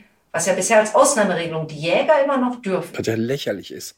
Das ist lächerlich. Völlig. Und das, nein, wir machen gleich noch warum, warum das so lächerlich ist. Aber erst, Herr Lindner hat gesagt, wenn den Jägern dieses Sonderrecht entzogen wird, wird er seine Zustimmung nicht geben. Und das ist im Moment einer der Hauptgründe, warum es da. Ist der Jäger? Der ist seit 2018 hat er einen Jagdschein gemacht. Aha. Er ist total stolz darauf, dass er jagen geht und Tiere totschießt. Ich hoffe, er trifft sie immer gut. Man weiß, über die Hälfte der Schüsse, äh, Tiere liegen nicht im, im ersten Schuss. Und ähm, ich, er bedient damit ein Klientel, nämlich die Jäger und Landwirte, oft ein und dieselbe Person. Und da denke ich immer, warum hat er es nötig, so sehr diese Leute zu bedienen? Ähm, er hätte gerne einen Hund, hat aber nicht genug Zeit. Irgendwie, er reitet auch noch. Da denkt man mal, ist doch der Weg geebnet, dass die ein bisschen Mitempfinden für Tiere haben. Und dann will der, dass dem Hund weiter der Schwanz abgeschnitten wird und blockiert diese äh, Novellierung des Tierschutzgesetzes. Aber das, das Argument der, des Schwanzkopierens beim Jagdhund ist ja der Tierschutz, weil sie sagen ja, genau. der Hund schlägt sich die Rute auf, dabei entstehen Verletzungen. Wenn er in der Dornenhecke suchen geht. Die haben sie nicht mehr alle auf der auf der Klatsche. Aber ja, das aber mal das ganz kurz, so dass das also ich habe jetzt auch schon mit mit verschiedenen Tierärztinnen darüber gesprochen und Tenor war, das war jetzt aber keine Statistik, sondern das war so äh, private Evidenz sozusagen. Ähm, die haben gesagt, ja, das kommt vor, haben wir auch ab und zu mal mit zu tun, aber man kann hier nicht von einer nennenswerten Größenordnung sprechen. Hör mal. Die Pfoten ab, weil die sich die Pfoten verletzen können. Nein, und ach, hör mal, das ist so dumm. Ja. Also ich meine, das Thema Jagd ist ja sowieso, bringt mich eh auf die Palme. Und, und wenn die ganzen Jäger wieder erzählen, der Ritter weiß nicht, wovon er redet. Ich habe wirklich viele Jagden mitgemacht ja. und wahrscheinlich mehr Jagden mitgemacht als die meisten Jäger. Und ähm, das ist wirklich lächerlich ähm, dass überhaupt, das Thema werden wir jetzt hier nicht groß besprechen, aber dass überhaupt ein Hobbyjäger mit einem Gewehr durch den Wald dreht und dass überhaupt Hobbyjagd gibt, ist absurd, ist ja. absurd im Quadrat und da gibt es überhaupt kein Argument dafür.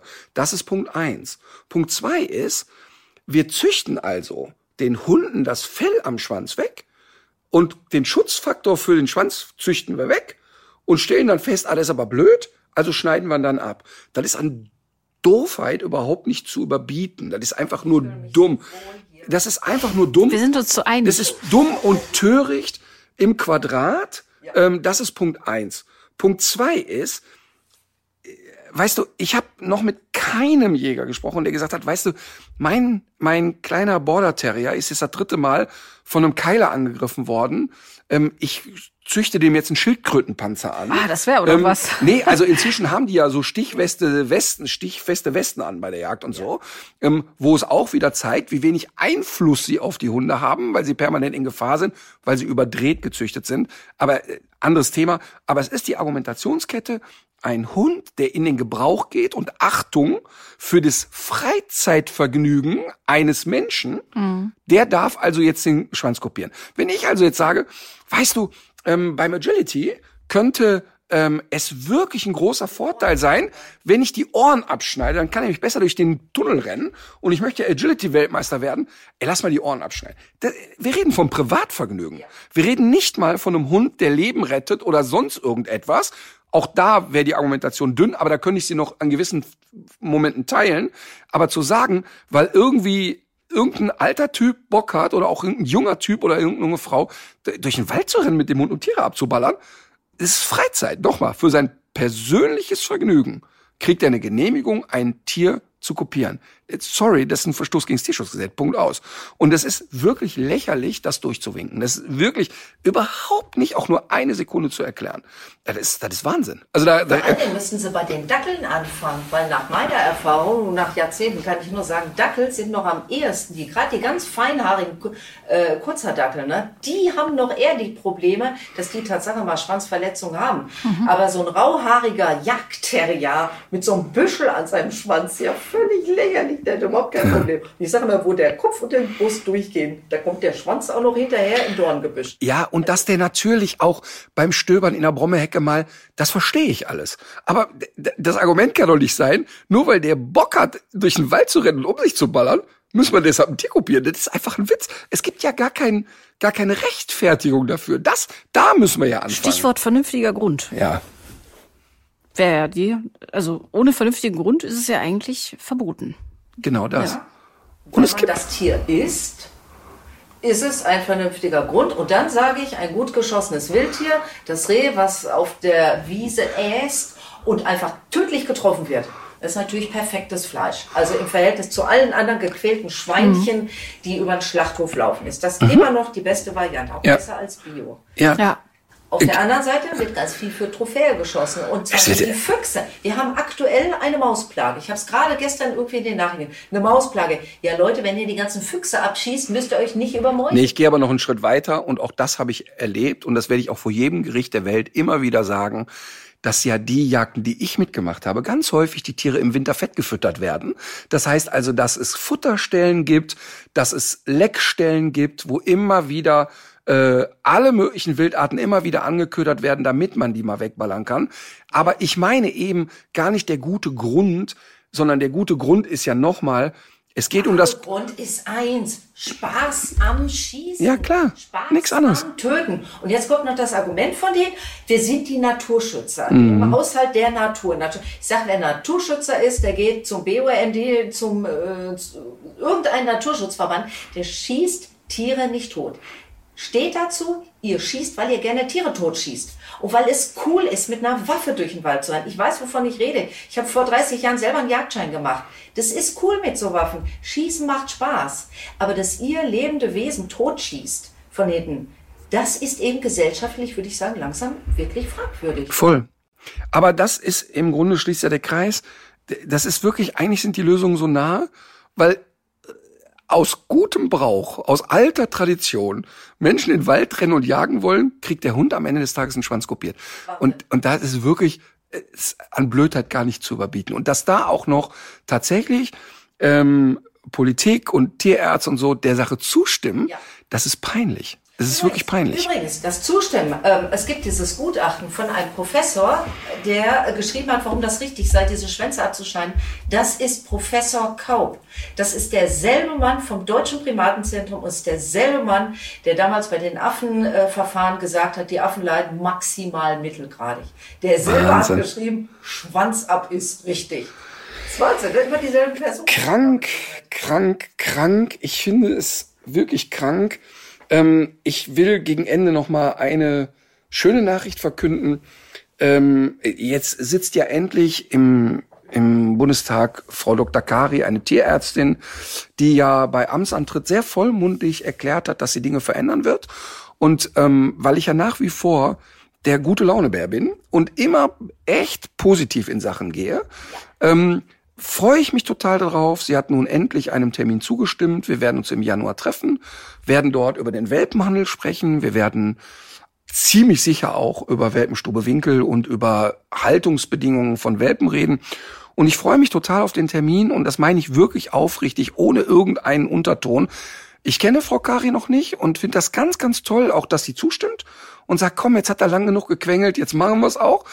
Ähm, ich weiß, dass Politik lahmarschig ist und dass natürlich sie auch nicht morgen über Nacht als Diktatorin eine Revolution anzetteln kann, aber ich habe wirklich große Hoffnung, dass sie das Herz am rechten Fleck hat und sagt, hey, wir denken alle drüber nach und was können wir denn machen? Und ich habe ja x-fach äh, meine Beratung äh, angeboten und und zu jeder Zeit gratis, also nicht mal die Anreise dahin lasse ich mir bezahlen, sondern es geht wirklich aufrichtig darum, dass sie sich mit Leuten unterhält, die aus der Praxis kommen, die wirklich einschätzen können, wie es den Tieren geht.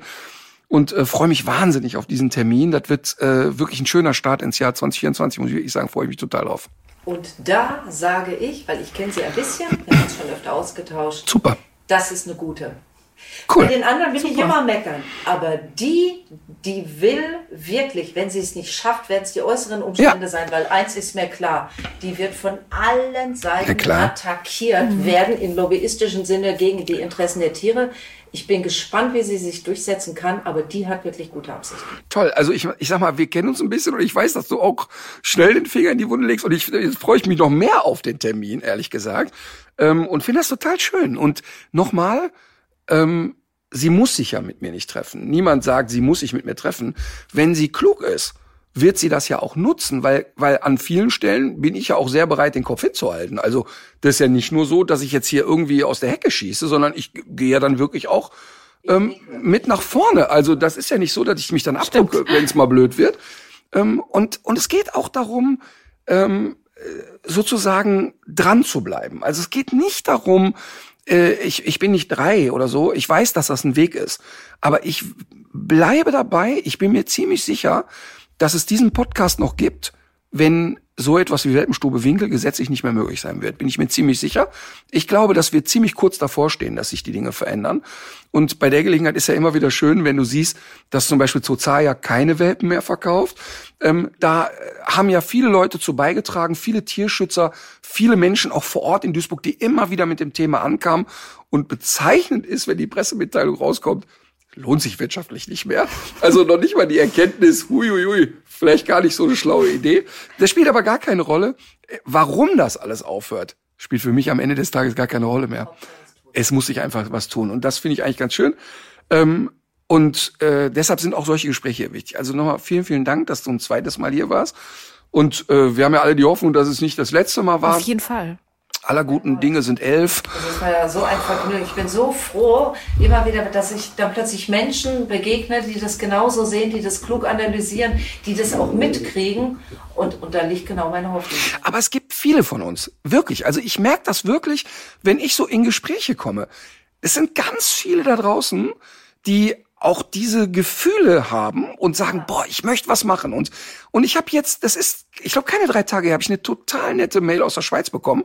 Hat mir eine Frau geschrieben, hat gesagt, pass mal auf, ähm, wir können es uns ein bisschen leisten. Wir möchten gerne 100 Franken im Monat an Tierschutzverein spenden. Möchten Dauerauftrag. Hast du eine coole Idee? Und ich das mega einfach. Ich habe keine coole Idee natürlich in der Schweiz, sondern sag einfach, hey, informier dich und guck mal da und daran kannst du erkennen. Aber ich finde das richtig gut und ich merke einfach, dass die Zeit reif ist. Noch nie war die Zeit so reif für Veränderungen wie jetzt, bin ich mir ganz, ganz sicher. Und äh, wenn ich diese Hoffnung nicht hätte, dann wäre das echt schlimm. Da wäre das wirklich schlimm. Also Frau Kari, ich komme. Und wichtig ist, dass Sie selber auch kommen. Nein, nein, nein. Und ich finde das einfach toll und und ähm, überhaupt, dass wir die Möglichkeiten kriegen. Und da werde ich immer Julia Klöckner dankbar sein. Können wir nicht zu Christian Lindner gehen? Ja, ich, ich gehe auch. Christian, Christian, wenn du reitest, wenn du einen Hund hast. Genau. Vielleicht spielt er sogar Golf. Ist, das ist, da ist es, da, da frage ich mich tatsächlich auch immer, ist das, ist das Ignoranz oder ist das kognitive Dissonanz oder ist das einfach so eine Gefühlskälte? Ist oder einfach scheißegal. Ja, ja, weiß ich nicht. Also ich wüsste es ganz gerne. Wäre meine bei Einschätzung. Leuten. Meine, also, äh, also ich sage, also ja, aber auch zum Beispiel das, also ich will jetzt nicht auch noch das Thema aufmachen, aber ich frage mich das ja tatsächlich immer bei der Klimakatastrophe. Weiß zum Beispiel Christian Lindner, was so zwei Grad globale Erwärmung bedeutet? Oder denkt er, ja gut, dann ist es in Düsseldorf eben 32 Grad im Juli, nee, weiß 30 der, Grad. Das Sicher? Weiß der, ja, das, doch, das weiß der, weil er keine Hunde Nee, aber ist. Dummheit ist ja noch mal eine Sache. Du kannst aber trotzdem ignorieren, äh, ignorieren. Und, Ja. und, und, und man muss sich schon ein bisschen aktiv damit beschäftigen, damit man das einmal versteht, warum diese Mhm. anderthalb Grad so krass sind. Ne? Ja, aber guck mal, wie wir alle, und also ich nehme mich da auf keinen Fall raus, du hörst ja immer verschiedene Meinungen. Und er wird genug Leute um sich herum haben. Die ihm das kleinreden. Christian, jetzt mal unter uns. Ja. Da haben wir doch aber wichtige Probleme. Wir Ja. gehen hier alle einen Bach runter und zieh dir mal rein, wenn wir uns jetzt mit dem Kappes da beschäftigen, Ja. gibt die größeren Probleme, ne? Und Wohlstand. jetzt gehen wir erstmal an den Wohlstand ran, überleg mal, was hier los ist. Ähm, und dann werden Sachen äh, vielleicht in anderen Parteien mal holprig kommuniziert. Uh, äh, jetzt müssen wir alle, was weiß ich, eine Heizung umbauen und so weiter. Das heißt also, Hysterie kommt auf und er sagt ja mal, wir bleiben aber schön cool, wir gucken, dass wir hier alle äh, doch einen zweiten, einen zweiten Videorekorder kaufen, hätte ich jetzt fast gesagt, das war so in den 80er Jahren immer das Bild. Ne? Solange die Leute sich einen zweiten Videorekorder kaufen können, geht's uns gut. Und, ähm, und deshalb glaube ich schon, dass so jemand den ohne ihn jetzt jemals persönlich getroffen zu haben, aber ich halte ihn schon nicht für einen Hohlkopf, sondern ich glaube eher, dass es so dieser Fokus ist, ähm, er lebt so in seiner Bubble und sein Umfeld sagt, der Fokus liegt darauf. Wir werden ja auch ein bisschen was machen, ist ja auch in Ordnung. Dann, dann ne, gucken wir mal und so. Aber letztlich, wir machen das schon. Und dieses, wir machen das schon, das muss ich ganz ehrlich gestehen, das ist mir auch nicht fremd. Ich habe das auch manchmal und ich habe auch manchmal, dass ich so vielleicht aus Selbstschutz oder was auch immer mal weggucke und sage, ach komm, das ist irgendwie, jetzt machen wir erstmal was anderes. Ja, und, und, und ich sag mal, auch die Komplexität in Politik würde ich auch eben an vielen Stellen nicht unterschätzen. So dieses, ne, also klar, es ist ein Unterschied, ob ein Friedrich Merz sagt, das sind alles Sozialtouristen, die da aus der Ukraine kommen, also richtig dumme Scheiße redet, oder ob man sagt, ja, irgendwie müssen wir es angehen, aber ich finde jetzt nicht so die schnelle Lösung. Und ich glaube jetzt im Fall Lindner, wenn er so ein Tierschutzgesetz boykottiert, würde ich nicht unterschätzen, was das bedeutet. Wir haben in der letzten Folge oder in der letzten Folge, wo du da warst, haben wir darüber geredet, dass wenn in Gremien die Leute sich seit zehn Jahren kennen, dass das schwer ist, den Antrag eines anderen. Und weißt du, dann ist der Kumpel von ihm, sagt, hör mal, Christian, jetzt so ein Kappes, hast du gesehen, wie mein Draht da hier geblutet hat? Wenn wir das nächste Mal schießen gehen, das ist doch alles scheiße. Und mal ganz ernsthaft, das macht kurz Schnipp und dann ist einmal kurz, äh, das ist wie eine Beschneidung, äh, das ist doch kein Problem, Wenn die doch so scheißegal. klein sind. Die sind so klein, die merken Ja, die Schweine. So, und dann, und dann sagen die, hör mal, und bei der Gelegenheit, ne, nächste Woche sehen wir uns, ballern wir wieder ein bisschen, gibt's noch zwei Korn auf der Tasche, haben wir doch. Und da glaube ich schon, dass das Thema für jemanden wie ihn in seinem Kopf zu klein ist. Also das Thema Tierschutz ist zu klein für ihn. Und das Thema Klima, da glaube ich schon, dass er die Größe versteht, aber immer auch noch so die Hoffnung hat, dass ein schleichender Prozess und ein bisschen langsamer das Ganze und so auch noch okay ist. Und das glaube ich. Ich glaube nicht, dass der da sitzt und denkt, hör mal, ist doch geil. Ich fahr jetzt, äh, so wie ich das, ich, ich, ich sage ja immer so flapsen, hör mal, ich fahre jetzt mit meinem SUV noch paar Runden um Block, weil ich habe das im Sommer so gern warm und guck mal, dass wir Winter da jetzt alle nicht mehr frieren müssen. Da glaube ich nicht, dass der ernsthaft so denkt. Da glaube ich absolut nicht. Dazu ist der zu klug oder zu gebildet letztlich, sondern es ist eben das gute Wort kognitive Dissonanz. Der weiß das, aber er hat viele andere Themen und hat den Fokus da woanders. Was, guck mal, das ist ja genau das Gleiche, wenn ich hier über Qualzucht und so einen Scheiß rede. Was meinst du, wie viele Leute mir dann schreiben und sagen, ja, aber was ist mit den Kindern? Das weiß ich ja. Das weiß ich. Und die Ernährungssicherheit. Naja, aber wenn ich im Umkehrschluss ähm, sage, Mensch, dieses Jahr Weihnachten, meine Geschenke sind an Kinderschutzbund gekommen, dann kommt, ja, aber was ist mit den Hunden? Also es gibt ja immer einen, der sagt, was ist aber mit und so. Ne? Und deshalb glaube ich, also um das auf den Punkt zu bringen, ich glaube, bei Lindner ist es wirklich, das Thema Tierschutz ist für den einfach nicht relevant. Das hat er einfach nicht am Und er kalkuliert aber wahrscheinlich doch damit, dass er über diese Hundegeschichte noch am ehesten Sympathien. Ja, und das ist ein kann. Denkfehler. Wenn ich sein. Ja, bei nein, nein, das ist ein. Riesendenkfehler. Ich wirklich immer, ich weiß nicht, ist 15 Jahre her, habe ich in Hannover auch mal mit irgendeinem Minister geredet.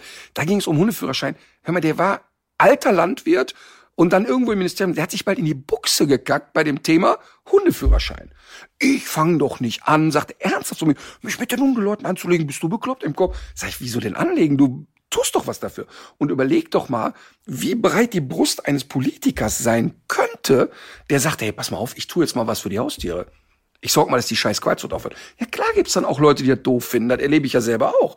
Aber ich glaube schon, dass der positive Impact viel größer wäre. Ich glaube nicht. Ich glaube das auch. Ich Das glaube glaub das auch. Ich, ich glaube auch. Und dann wird man dieses, das Gemaule vom äh, VDH auf dem nächsten Treffen wird man dann wahrscheinlich auch noch aushalten. Aber auch der VDH, dabei bleibe ich, das habe ich ja oft genug erlebt, wenn ich mit Kopernik zusammen äh, sitze, als wir die ähm, die- als wir die Quarzhut-Reportage gemacht haben, hat er ganz klar gesagt, Menschen, die solche Hunde züchten, und da ging es um die französische Bulldogge damals, wo ganz klar war, hey, wir sehen auf der Straße nur noch französische Bulldoggen, beim VDH in diesem Jahr 250 Welpen.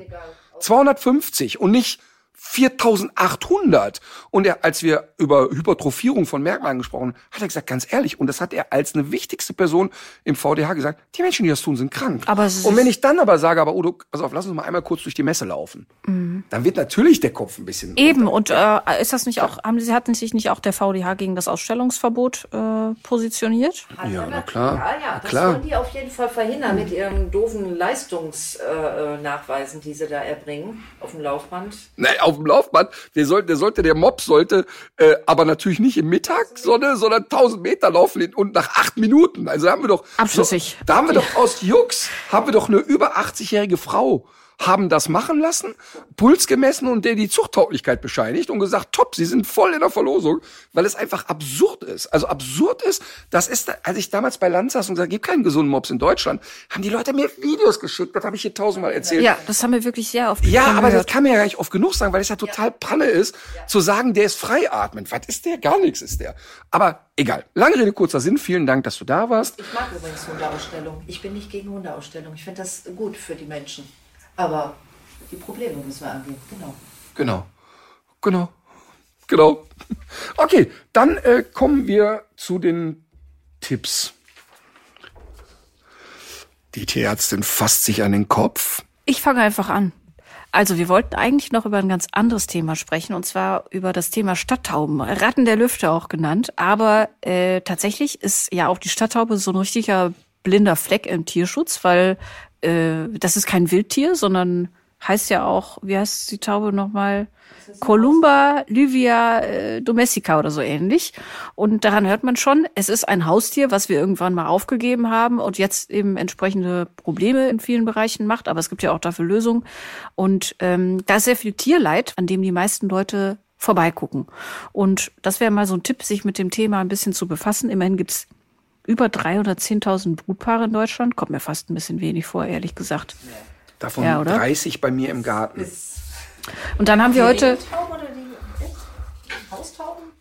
Keine Da- Ahnung. dann Tauben, hat- reichlich Tauben bei uns.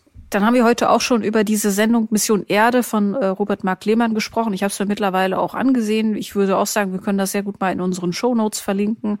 Aber auch noch mal unsere Reportage. Ist sie jetzt schon zwei Jahre alt? Die ist schon zwei Jahre alt, aber nicht weniger aktuell. D-Mark-Zeiten. bei RTL Plus. Das wären meine Tipps. Und jetzt kommst du. Ja, ich, ich komme total. Ähm, du hast eine Sache mir weggenommen, weil ich tatsächlich Reportage Tierschutz auch anlese. Und da äh, komme ich wieder mit einem ganz, also wirklich selbstlosen Anliegen. Leute, Weihnachten vor der Tür, Tourtickets kaufen. Ich habe einen richtigen Anschiss gekriegt jetzt. Ähm, also wirklich, ich habe in einer der Folgen habe ich mal gesagt, Jungs, ist das leichteste Weihnachtsgeschenk für die Mädels. Zwei Tourkarten, musst du nicht zum du nicht irgendwie shoppen gehen und gar nichts. Und da habe ich ja wirklich eine sehr lustige Sprachnachricht gekriegt von jemandem, der gesagt, ja, du bist lustig, du bist lustig. In unserer Stadt ist ausverkauft und jetzt habe ich Karten gekauft in Hamburg und habe noch ein Wochenende in Hamburg dran gelegt. Scheiß teures Geschenk. Weil er die Übernachtung und die Anfahrt noch hatte. Also Leute, es gibt tatsächlich ein paar Städte, die sind ausverkauft, aber es gibt wirklich noch viel mehr Städte, wo es Karten gibt. Also ähm, Tourtickets zu Weihnachten. Dann wäre mein Tipp beim weihnachtlichen Gänseessen Keine Gans zu essen.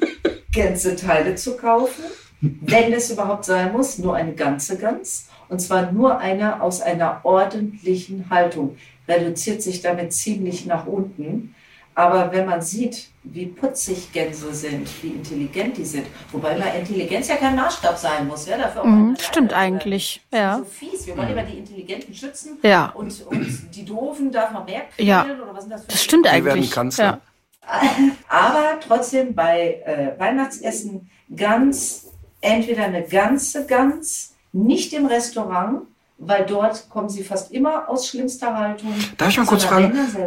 Ja, also zwei Sachen. Also kannst du mal so ein paar Kriterien nennen, wo kriege ich eine ganze Gans und was, was kann ich denn so als Verbraucher, worauf kann ich achten zu sagen, ja, hier ist okay für mich? Ja, also ich denke, eine Möglichkeit ist, die mit dem äh, Siegel des Deutschen Tierschutzbundes zu kaufen. Da gibt es so, ähm, so Anhänger, äh, wo das draufsteht, ähm, dass das äh, damit geprüft wird. Ist auch nicht alles gut, aber äh, Draußenhaltung und sicherheitshalber aus Deutschland.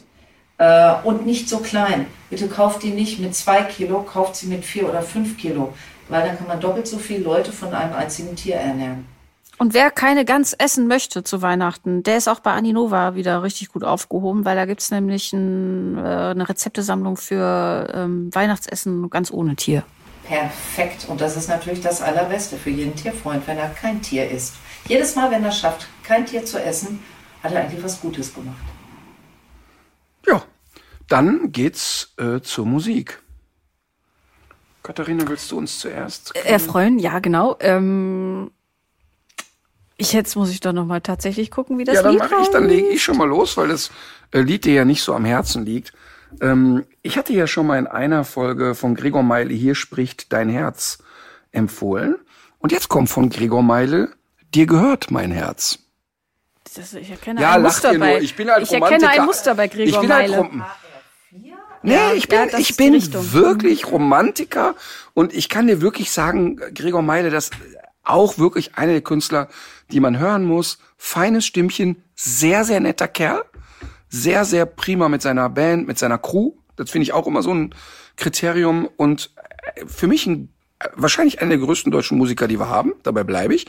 Ähm, und ich bin halt so Romantiker, weißt du, und der ist so auch so, ach, Okay, ich werde es mir ja anhören. Ich habe da null Ahnung von dem. Ich kenne gerade Metallica und wie heißt der? Nothing Else Matters, aber Irgendwas mit Ecstasy war doch der Wunsch. Aber ich weiß gerade, ich muss es auch nochmal Genau, nachgucken. Golden Ecstasy oder wie? Wie heißt das? Wie heißt das? Bei Ecstasy bin ich raus. Ja, aber das ist nicht Ecstasy, das ist Ekstase, goldene Ekstase. Wie heißt denn das? Ding? Sekündchen. Jetzt sind wir doch wieder im Sex-Podcast gelandet. Und ich liebe die Musik, aber die Aufführung war nicht. The Ecstasy of Gold war der Wunsch. Genau. Ecstasy of Gold. Oh, Genau Ja. bitte, das bitte. liebe ich. Habe das, nächste äh, Woche wieder ein ich habe im das auch wieder gefunden. Das Lied heißt Palaces von Flume und Damon Alban. Der Name, Den kenne ich. den kennst du jetzt, Ja, der ne? ist ja damals als Dr. Alban aufgetreten. Witzig, wir hatten wirklich jetzt, das ist das dritte Mal, dass wir genau dieses ich sagen. Gespräch hatten. Und immer wieder werde ich sagen. Nein, Er hat so ein, so ein ganz gut, ein ganz gutes Ding. Was, was, du bist bei Dr. Alban. ja, genau. Nee, aber das ist nicht der Dr. Ich Alban, nicht. damit, damit quäle ich sie immer. ja, ja. Ich bin absolute Niete. Ich habe bei Musik, ich weiß da gar nichts. Das ist bei Katharina genauso, aber sie verkauft es immer als richtig gute. Ja. Also das ist so mit einer totalen Sicherheit, zack, da haben wir es wieder. Ach ja. Dvorak 9. Symphonie könnte ich jetzt sagen, aber auch nur Teile daraus. Oder Beethoven die siebte, finde ich auch ganz toll. Mit Timecode-Angabe von Minute sieben, Sekunde zehn bis so. Okay, Dann legt euch wieder hin. legt euch wieder hin. Legt euch wieder hin. Das habe ich mal gelernt hier. Ja, Genau. so.